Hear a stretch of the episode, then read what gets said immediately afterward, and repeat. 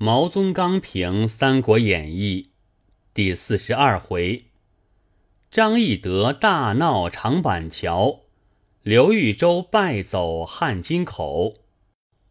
前回写赵云，此回写张飞。写赵云是几番血战，写张飞只是一声斥喝。天下事亦有虚声而可当实际者。然必其人平日之实际足以服人，而后临时之虚声足以耸听。所以张飞之功与赵云等，非若今人之全靠虚声，浑无实际。他人吃尽老力，我只出一张寡嘴也。翼德喝退曹军。若非有云长昔日夸奖之语，曹操当时未必如此之惧也。不但此也，亦得横矛立马于桥上，而曹兵疑为诱敌之计。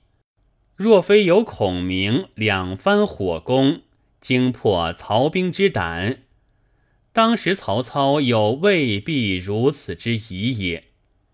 则非易得之先声夺人，而实则云长之先声足以夺人；又非云长之先声夺人，而实则孔明之先声足以夺人耳。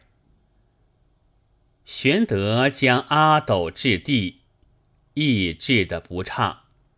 由后观之，以一英雄之赵云。就亦无用之刘禅，诚不如勿就矣。然从来豪杰不遇时，庸人多后福。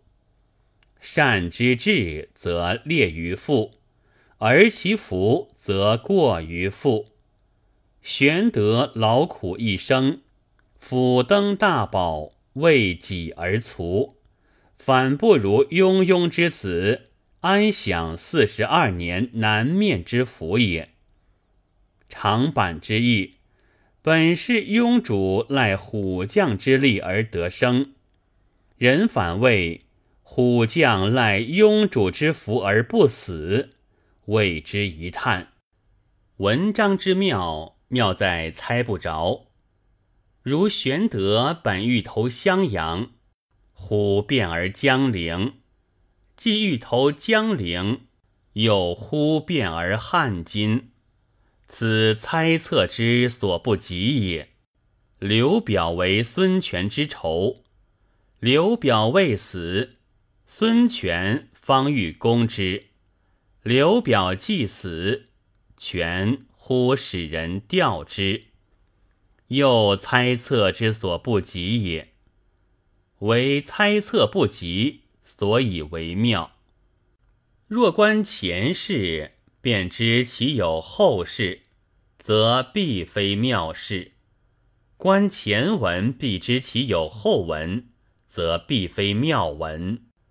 读书之乐，不大惊则不大喜，不大疑则不大快，不大急则不大畏。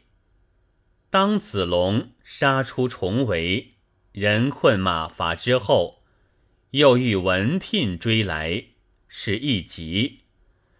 即见玄德之时，怀中阿斗不见声息，是一疑。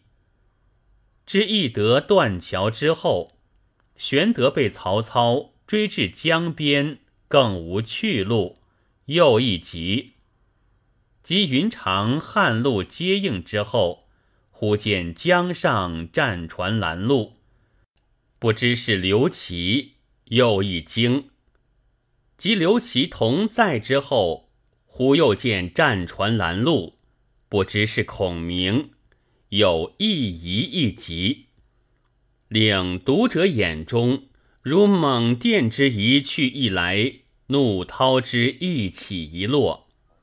不亦尺幅之内，乃有如此变幻也。孔明劝玄德结孙权为援，鲁肃亦劝孙权结玄德为援，所见略同。而孔明巧处，不用我去求人，偏使人来求我。若鲁肃一至，孔明慌忙出营，便没去矣。妙在鲁肃求见，然后肯出，此孔明之巧也。一见之后，若孔明先下说辞，又没去矣。妙在孔明并不挑拨鲁肃，鲁肃先来勾搭孔明。又孔明之巧也。鲁肃欲邀孔明同去，若使孔明欣然应允，又没去矣。妙在玄德假意作难，孔明勉强一行，又孔明之巧也。求人之意甚急，故作不屑求人之态。胸中十分要紧，口内十分迟疑，写来真是好看杀人。前看李肃说吕布杀丁原，偏等吕布自说出来，是一段绝妙文字；又看王允说吕布杀董卓，一等吕布自说出来，又是一段绝妙文字。今看孔明欲往东吴见孙权，必待鲁肃说出，比前二段文字更是奇妙。前二段只是两人往复，此则加以玄德在中。